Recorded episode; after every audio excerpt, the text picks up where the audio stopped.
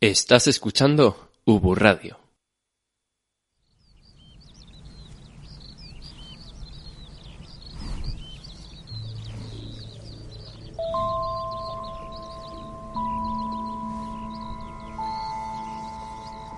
Necesito ayuda porque soy una persona sin hogar. Una sociedad que obviamente no está funcionando. Tras de las apariencias hay mucho más que hay que descubrir. Proyecto de vida, proyecto por retomar, por estar inacabado, justicia, por supuesto derechos. Joder, porque es una mierda, no tienes nada, no tienes techo, nadie te ve. Hay un mundo muy injusto. Lo mal que están las cosas. Cuesta imaginar un día de una persona sin hogar. ¿Cómo se le podría ayudar a esta persona? El último de la sociedad, el más excluido, el más vulnerable. Estar en la calle es una puta mierda. Bienvenidos a Bajo un Techo de Estrellas, el podcast que dará voz a quienes necesitan hablar alto y claro. Desde el Centro de Día Santa Luisa Marillac, que es un programa para las personas sin hogar de Cáritas aquí en Burgos, ha llegado este podcast tan bonito que servirá de megáfono para todas esas personas que se encuentran en una situación complicada, no tener hogar. Bajo un techo de estrellas es un proyecto de prácticas nacido de la mano de Sara Castro, alumna de Educación Social en la UBU, con ayuda de su tutor David Alonso. Pero es más que eso, es una idea que nace con el fin de dar a conocer las palabras de esas personas que la sociedad margina. Se trata de dar una oportunidad y servir de altavoz para aquellos que más necesitan hablar, aquellos que estén ahí, pero no vemos.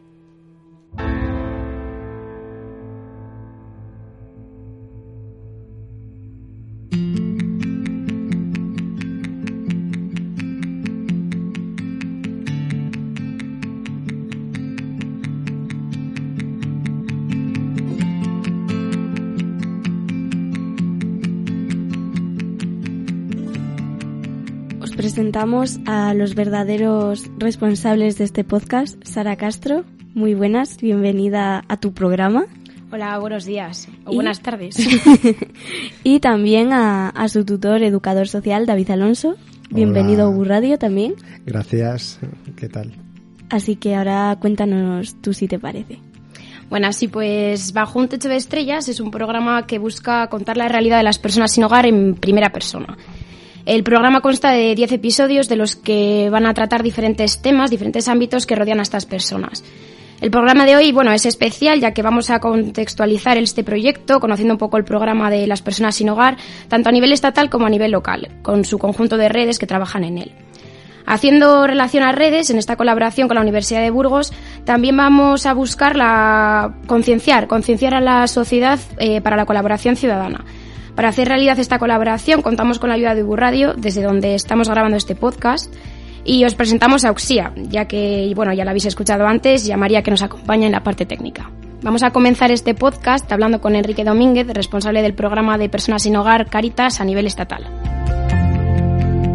Hola, buenos días, Quique. Cuéntanos un Hola. poco en qué consiste tu trabajo como responsable de los programas de Personas sin Hogar en Caritas España. Bueno, en primer lugar, daros las gracias también por invitarme a participar en, vuestro programa y pues, para mí es un placer también poder echar un ratito con vosotros ahora. Eh, en principio, bueno, nosotros estamos al servicio en Caritas Española de la Confederación en general, de todas las diocesanas. O sea, estamos para dar cobertura, apoyo, para lo que necesitéis en cuanto a lo que tiene que ver con el trabajo de personas sin hogar, tanto a nivel de sensibilización con la campaña que hacemos todos los años de Nadie sin Hogar en, en octubre, eh, que requiere un trabajo previo durante todo el año, como luego también acompañaros o acompañar a la Confederación en, en la reflexión también pues de los programas de personas sin hogar, cómo poner en marcha un recurso. Bueno, es eh, para lo que necesitéis también en el, en el territorio. Y luego, bueno, pues tenemos también un, un componente importante de trabajo con otras entidades, de trabajo en red. ¿Qué ves Sí. eh, la realidad en España de las personas sin hogar? ¿Qué nos podrías contar? ¿Qué te transmite?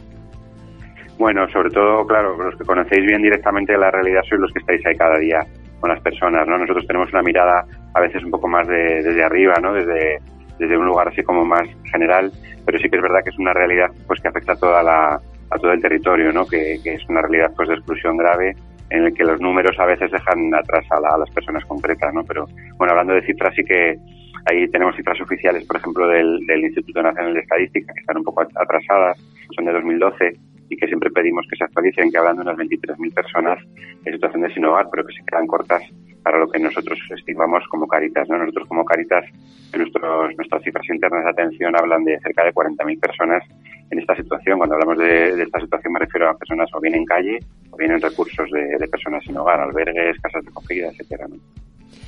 Buenos días, Quique. Soy David. ¿Qué tal estás? Muy buenas. Muchas gracias.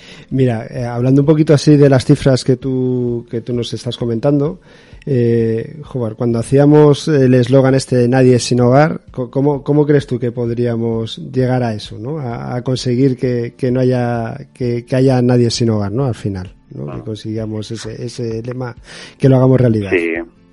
Sí, pues son muchos años ya, llevamos, como bien sabes, también 27 años de campaña diciendo que nadie sin hogar es posible, porque creemos de verdad que es así. Eh, si no, no lo diríamos. Está en nuestra esencia también como Caritas el, el, creer en la esperanza de que es posible, ¿no? Y, sí que creemos que es necesario un compromiso político, es fundamental. Evidentemente también de la ciudadanía, ¿no? Con, con esta realidad, pero desde luego de un compromiso por parte de las administraciones públicas de considerar la vivienda como un derecho, y de poner todos los medios que tienen a su alcance para legislar en favor de quien más sufre, ¿no? que son en este caso las personas sin hogar. Entonces creemos que con políticas públicas de vivienda que favorezcan el acceso a, pues, a la vivienda, sobre todo al alquiler social, vivienda pública, ¿no? ese tipo de, cuestiones que siempre decimos en la campaña y luego también es muy importante la, prevención, ¿no? que las personas no lleguen a perder su vivienda y todo eso es necesario pues un trabajo también con los servicios sociales, con las entidades que estamos en, en la atención directa, ¿no? pero sí que creemos que habiendo voluntad y luego también la ciudadanía tiene mucho que hacer, ¿no? Porque muchas veces pasamos cerca de las personas y ni siquiera las miramos, ¿no? O las miramos con cierto miedo, con cierto prejuicio.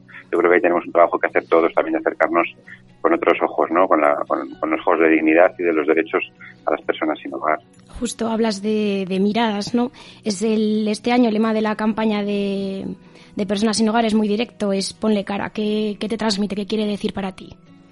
Sí, pues mira, queríamos hacer una interpelación directa también con la campaña, pretendemos un poco interpelar a, la sociedad sobre esta realidad, ¿no? Y, que de alguna forma cambie su mirada. Entonces decíamos, jo, ponle cara ya de una vez a las personas, ¿no? Estamos hablando de Tara, como aparece en el, en el cartel, o estamos hablando de Antonio, o de Mohamed, o de cientos de personas, de miles, que están en esa situación, y son personas concretas con rostro concreto, con una mochila y una historia de vida que nos están interpelando, nos están diciendo, oye, mmm, ¿tú qué dices ante esta realidad? Nosotros decimos, hay que ponerle cara a las personas sin hogar porque estamos hablando de personas y es muy importante también visibilizar a las mujeres.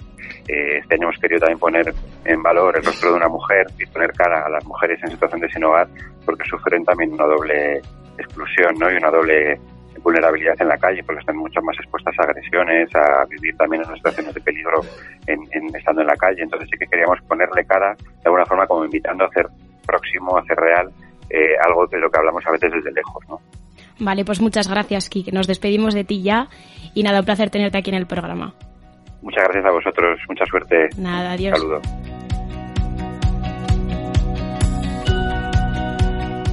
Joven y divertida. Así su Radio, la radio de la Universidad de Burgos.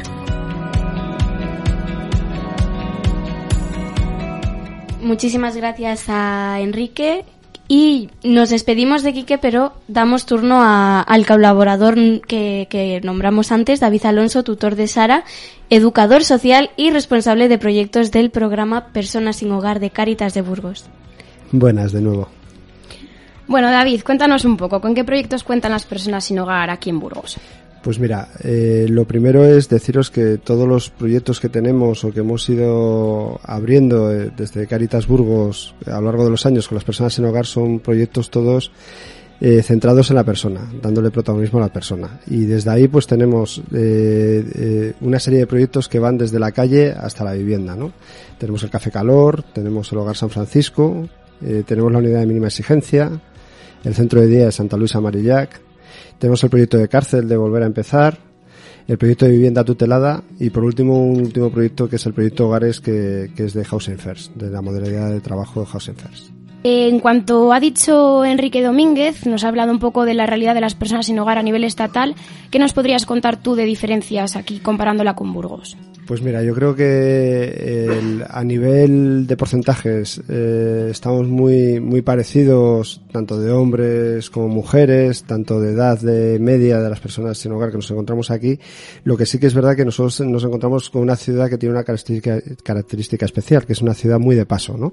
Por diferentes circunstancias. Gente que viene del norte de, de España que va hacia Madrid en busca de empleo, gente que viene del Magreb y va hacia Francia, gente que hace el camino de Santiago, gente que va en busca de trabajos de temporalidad. Por eso nuestra ciudad es una ciudad muy de paso de personas sin hogar. Estamos hablando que estimamos que el año pasado estuvieron cerca de unas 1.200 personas eh, en nuestras instalaciones.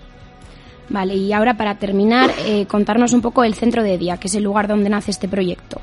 ¿Qué cosas se plantean dentro del centro de día en personas sin hogar? Pues mira, lo importante del centro de día son los objetivos que nos marcamos con las personas que participan en él, ¿no? Y, la, y los eh, realmente los objetivos más claros que tenemos es el empoderamiento y la participación, ¿no? Haciendo que las personas sin hogar se vean realmente protagonistas dentro de, de las acciones que hacemos, ¿no?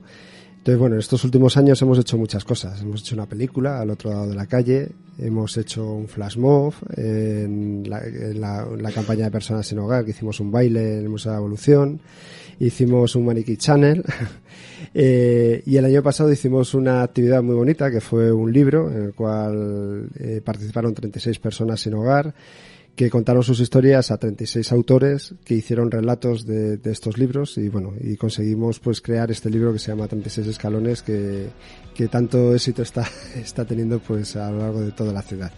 Y bueno, y este año pues nos hemos embarcado en esta, en esta aventura gracias a estas prácticas, pero también gracias a, a las personas, a las personas sin hogar que son los que realmente van a ser los protagonistas de, esta, de estas historias. Muchas gracias, David. Tenemos ahora con nosotros a dos de los verdaderos protagonistas de este programa. Damos una muy calurosa bienvenida, a pesar del frío que hace fuera, a José Luis y Félix, dos personas que nos harán abrir bien los ojos y los oídos frente a la realidad de sus historias.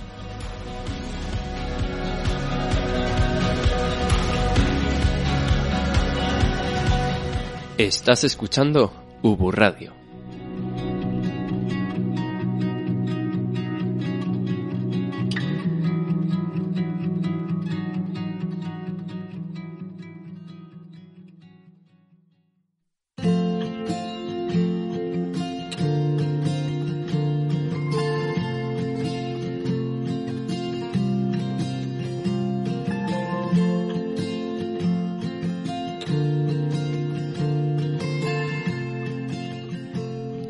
Buenas chicos, un placer teneros aquí. Contándonos un poco, ¿qué es lo peor de estar en la calle? Lo peor de estar en la calle, pues eh, es el estar sin nada, no tener una compañía, no tener estar siempre solo y la soledad es muy jodida. Y quieres que no, pues eh, estamos tirados pues de, de, muchas maneras y de mala manera. Félix, en una palabra, ¿cómo describirías estar en la calle? La soledad. Mucha soledad, mucha tristeza, sin más. ¿Qué consejos daríais a una persona que va a pasar su primera noche en la calle? Pues que si tiene, que, por desgracia, que pasar la primera noche en la calle, que intente no pasar la segunda. Que tiene instituciones, tiene sitios para poder cobijarse y pasar las noches. Hablamos de que estar en la calle también es una manera de descuidar la seguridad, ¿no? Eh, ¿Qué es lo que más valoráis de la vida?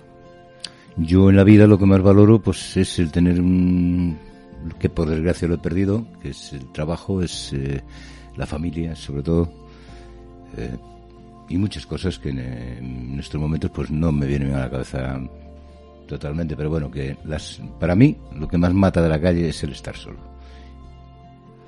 ¿Qué sintieron la primera noche en la calle o en la cárcel?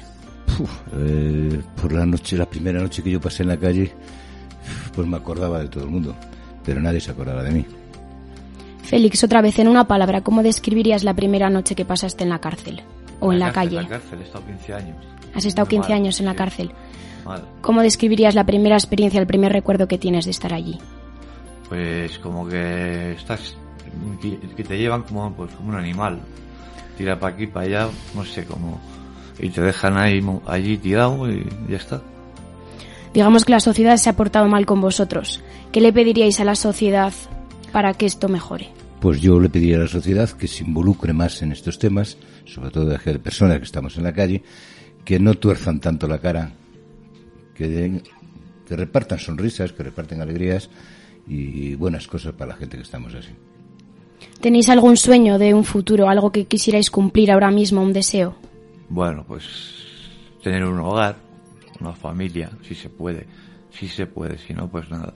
O sea, lo normal de una persona, ¿no? La vida real, en la calle, pues, ¿qué va- qué vamos a querer? Pues yo quisiera pues tener pues la- una buena compañía, eh, un lugar donde poder ejercer una función, un trabajo, eh, tener posibilidades de hacer mi vida. Pero bueno, ya a la edad que yo dispongo no tengo muy crudo. ¿Cuántos bueno, años tienes? Voy a hacer los 70. Vas a hacer los 70. Bueno, pues chicos, muchísimas gracias por contar con vuestras palabras, por servirnos también a nosotros para darnos cuenta de la sociedad y de, de que muchas veces nosotros somos los que quitamos la cara, somos parte de esta sociedad. Y muchas gracias por contarnos vuestras vivencias. Muchas gracias. Muchas gracias a vosotros y a todo el que nos escuche y que intenten acordarse de lo que acabamos de decir aquí ahora mismo y que tengan más conciencia de las cosas. Y que sean valientes. ¿Qué nos contaríais del día a día de una persona sin hogar? pues las personas del día a día de una persona sin hogar, pues eh, como la mía, por ejemplo, o sea, en principio hoy estoy acogido en un centro de San Francisco de Cáritas, pero he pasado mi tiempo en la calle. Y mi día a día es levantarme tempranito, buscar la fórmula de, de trasladarme al próximo albergue, que igual tengo que recorrer 50, 60 o 100 kilómetros o 200, no lo sé. Porque esto está marginado de una forma que son dos días aquí, tres días en Pamplona, cuatro días en Zaragoza y ocho días en... Digamos que hay una diferencia entre una persona sin techo y una persona sin hogar. A día de hoy vosotros estáis acogidos en centros. Sí, yo estoy acogido en el centro de San Francisco, como te he dicho, y no me falta de nada. ¿Me entiendes? Porque tengo un techo. Tengo donde comer y tengo donde compañía de compañeros que están también estuvieron en la calle y otras circunstancias. ¿Qué nos podríais contar de eh, la diferencia entre tener un techo y tener un hogar? Es que la diferencia es muy grande. Tener un techo eh, es una cosa transitoria para mí. Y tener un hogar sería una cosa en firme. ¿A qué llamas hogar? Hogar le llamo pues una vivienda digna, eh, que yo pueda pagar mi vivienda, pero no tengo esos medios para pagarlos y te ves eh, frustrado de todas las maneras, o sea, de todas las maneras, por donde vayas. Las administraciones no competen con estas cosas y no tienen formalidad ninguna. Félix, ¿qué es lo que a ti te haría falta para convertir esa palabra sin techo en hogar? No, yo ahora mismo estoy en un hogar.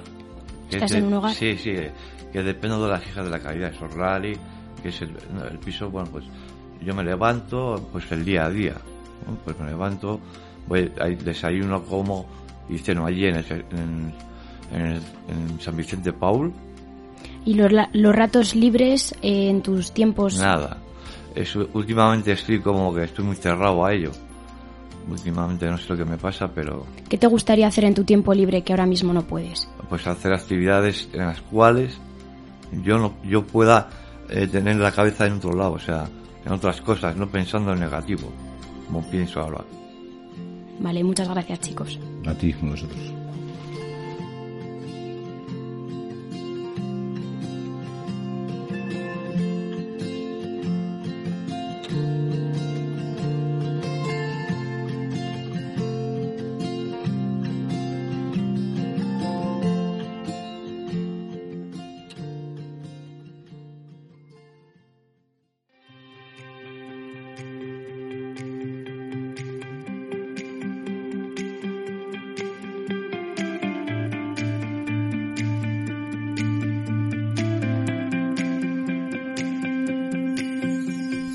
En el programa de hoy nos centramos, como estáis notando, en contextualizar a estas personas y esta realidad.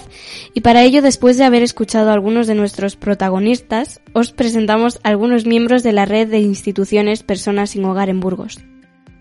Bueno chicos, abrimos esta mesa de debate presentando a David Polo, responsable del programa Personas sin Hogar de Caritas Burgos.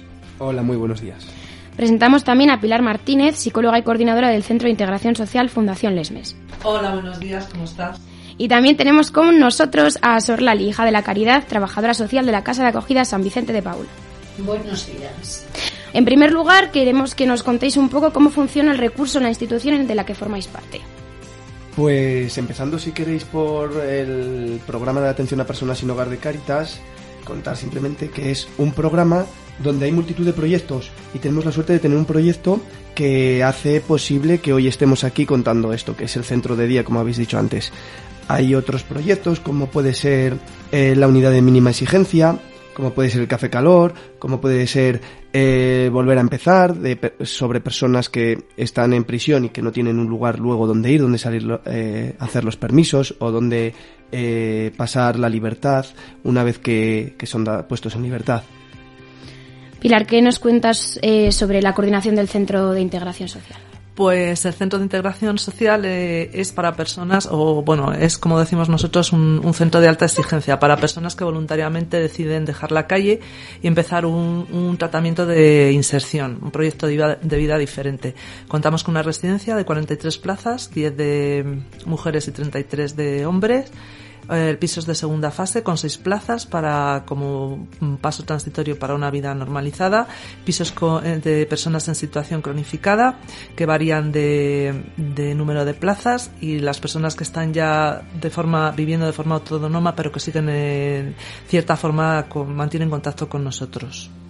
Y Sorlali, por último, eh, como trabajadora social de la Casa de Acogida de San Vicente de Paul, ¿cómo es vuestro día a día? Bueno, yo te hablo en función de toda la casa, no en función del trabajo que yo realizo. Nuestra casa está abierta para que las personas sin hogar puedan pasar allí todo el día en vez de estar en la calle.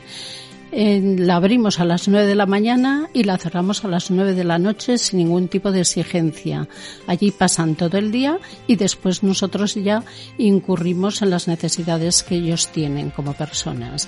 Entonces tenemos muchos proyectos, lavado de ropa, duchas para los que viven en la calle y en el centro de día pues también tenemos terapias de rea rehabilitación, podología, eh, y una serie de actividades encaminadas un poco a su bienestar físico y, y sí un poco los cuidados de estas personas verdad bueno, en cuanto a las instituciones, vosotros sois los que trabajáis con personas sin hogar aquí en Burgos. ¿Cómo funciona esa coordinación, esa, esa red que tenéis, ese trabajo en red? Eh, eh, nosotros trabajamos en red eh, en Burgos a nivel local, lo que pasa que necesitamos darle un, o sea, formalizarlo de alguna manera, porque lo que hacemos es a, a título individual, cada institución nos conocemos muy bien, entonces el trabajo además es siempre, eh, siempre estamos eh, en contacto, yo creo que casi a diario hablamos unos con otros a través de los trabajadores sociales fundamentalmente, conocemos también eh, la localización de cada una de las personas sin hogar que existen en la ciudad, las que pasan por nuestros diferentes recursos y si que lo hacemos todo de forma coordinada y además en los últimos años hemos conseguido establecer determinados criterios y patrones muy similares de, trabajo. Pero esto es lo que necesitamos aún todavía definir. En cuanto a redes de ámbito más amplio, nosotros eh, también eh, estamos, pertenecemos todos a la red, mm, a la plataforma Norte, que es una red que trabaja en el norte de España, norte y centro, y estamos siempre en contacto también pues con sitios como Zaragoza, País Vasco, eh, otros puntos de Castilla y León, Galicia, Asturias. Intentamos eh, también concretar formas eh, similares de trabajo. Conocemos también las personas que van de un sitio de otro y lo más importante o lo que mejor nos aporta es que sí, eh, siempre, cada año vemos eh, tendencias, las mismas tendencias o las mismas diferencias que empiezan a surgir en las diferentes partes de, de las autonomías. Yo creo, si alguien quiere aportar más. Sí, es básicamente la búsqueda de la eficiencia de los recursos para no repetirnos y para poder complementarnos y ofrecer los mayores derechos o las mayores posibilidades para atender eh, a estas personas. Y desde ahí también, pues entonces formamos parte de otras plataformas, como la plataforma de empleo, el, el equipo de sociosanitario, sociosanitario y inmigración. Estamos a nivel de iglesia, en el centro de inmigración y en el diálogo cristiano-musulmán porque no atendemos a personas de una característica, sino que estamos abiertos a todo el mundo. Entonces no tenemos en cuenta ni religión, ni color, ni situación. Y desde ahí, pues en todas las plataformas que tenemos a nivel Círculo del Silencio, todas las plataformas que existen en la ciudad. Y a, y a, nivel europeo, que se me olvida como esto es más amplio, pero existe la red de FEANSA, que es a nivel europeo y ahí también estamos representados. mm, trabaja, como somos pequeñitos, somos una ciudad pequeñita, pues nosotros dejamos todo nuestro trabajo en manos de, de otras plataformas más, pues a nivel nacional. Pero bueno, también estamos ahí. ¿Qué demandáis vosotros como miembros de estas instituciones? Y aquí tenemos también a los participantes. ¿Qué demandáis para acabar con el sinogarismo en la ciudad de Burgos? Yo demandaría, pues, eh, muy fácil. Para mí, eh, hablo fácil, no lo sé hasta extremo, porque yo, como persona sin hogar, tenemos una entrevista solicitada con el alcalde de Burgos para exponer nuestros motivos de una vivienda digna, un trabajo digno, y estamos a la espera de eso. Pero bueno, que del resto, ya te digo, eh, son cosas que, no sé, la sociedad no se involucra en, como tiene que involucrarse. Las instituciones fallan también. Hablo en plan instituciones estatales. Porque el Ministerio de, mm, que nos pertenece a nosotros no veo yo que haya nadie que diga qué tal. Cuando hacen una reunión nos ponen a una persona de que está en la calle ahí directamente con el señor que está ahí hablando. ¿Entiendes? Por eso hemos pedido ahora una entrevista con el alcalde de aquí de Burgos para exponer nuestras, o sea, nuestros intereses o los beneficios que nos pueda favorecer este, este ayuntamiento. O no ayuntamiento, instituciones que tienen ayuntamiento para, para solucionar nuestros problemas. Vale, vosotros como miembros también de las instituciones, ¿qué creéis que falta? ¿Qué demandáis a la sociedad para que esto del sinogarismo eh, pare?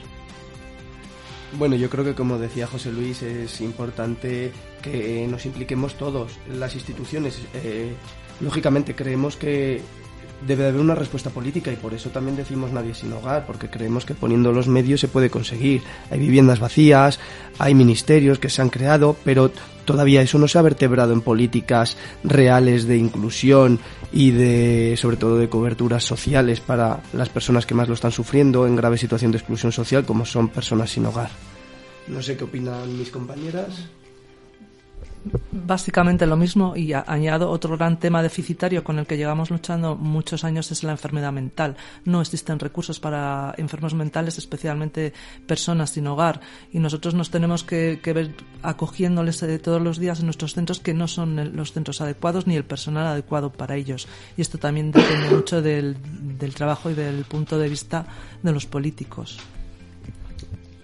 Yo añadiría que no somos responsables unos de otros. Vivimos un poco en un individualismo y digo también a niveles institucionales, institucionalizadas.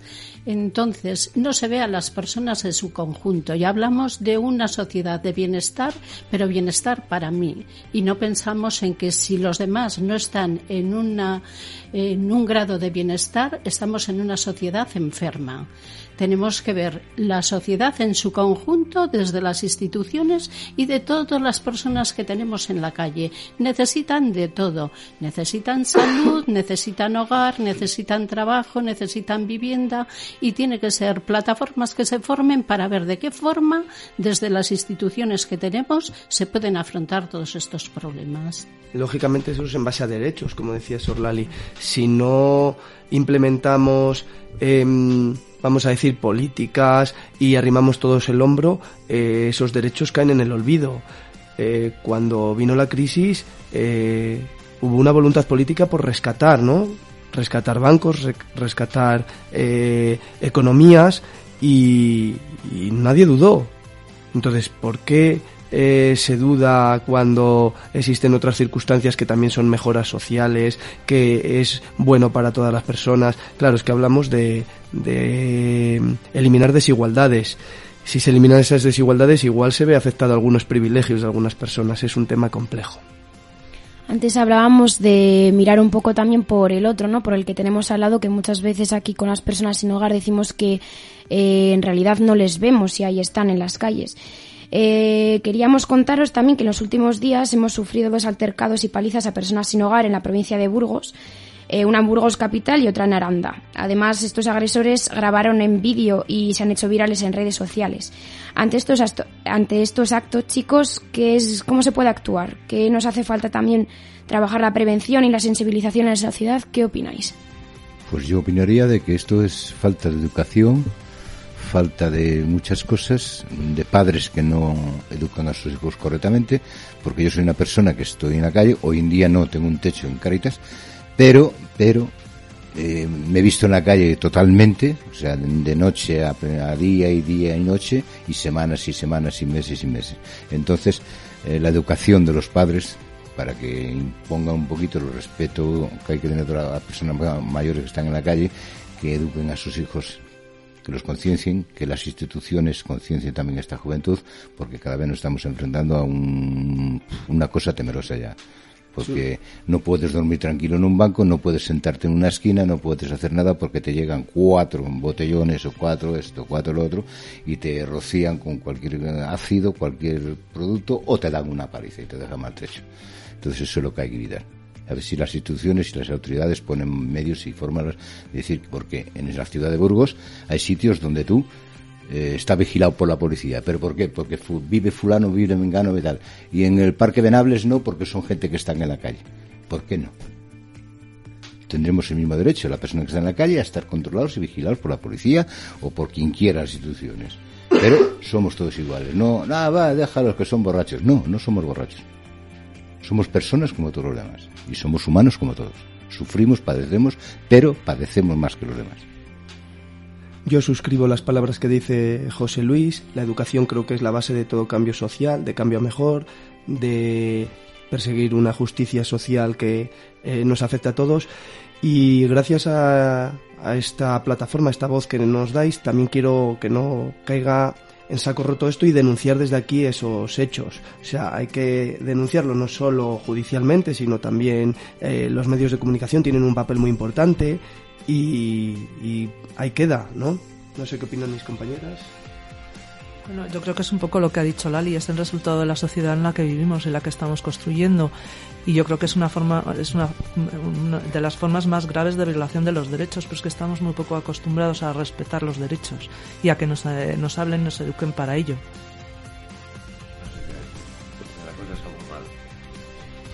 Hablaba yo del itinerario precisamente del que están pasando los que pasan la noche en la calle, que antes estaban súper agradecidos a las personas que iban al cajero, que sacaban dinero y que encima les daban parte de lo que sacaban para que ellos tuviesen para poder vivir.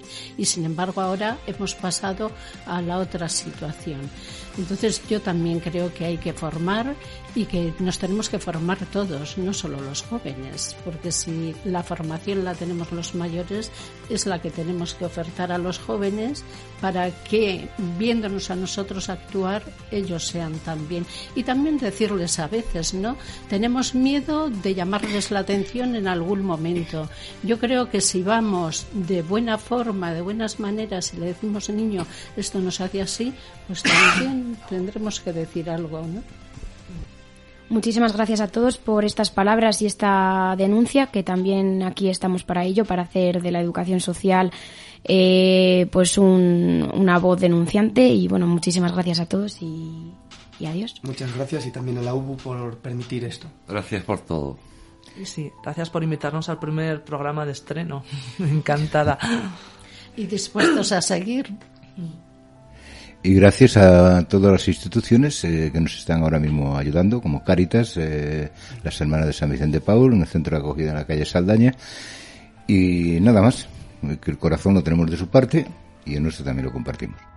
Muchas gracias a todos los que habéis estado hoy aquí, a nuestros invitados, a los que nos escuchasteis. También agradecer a Beatriz López, compositora, y que nos ha regalado la preciosa cabecera de este programa, Bajo un techo de estrellas. Nos vemos en el próximo podcast.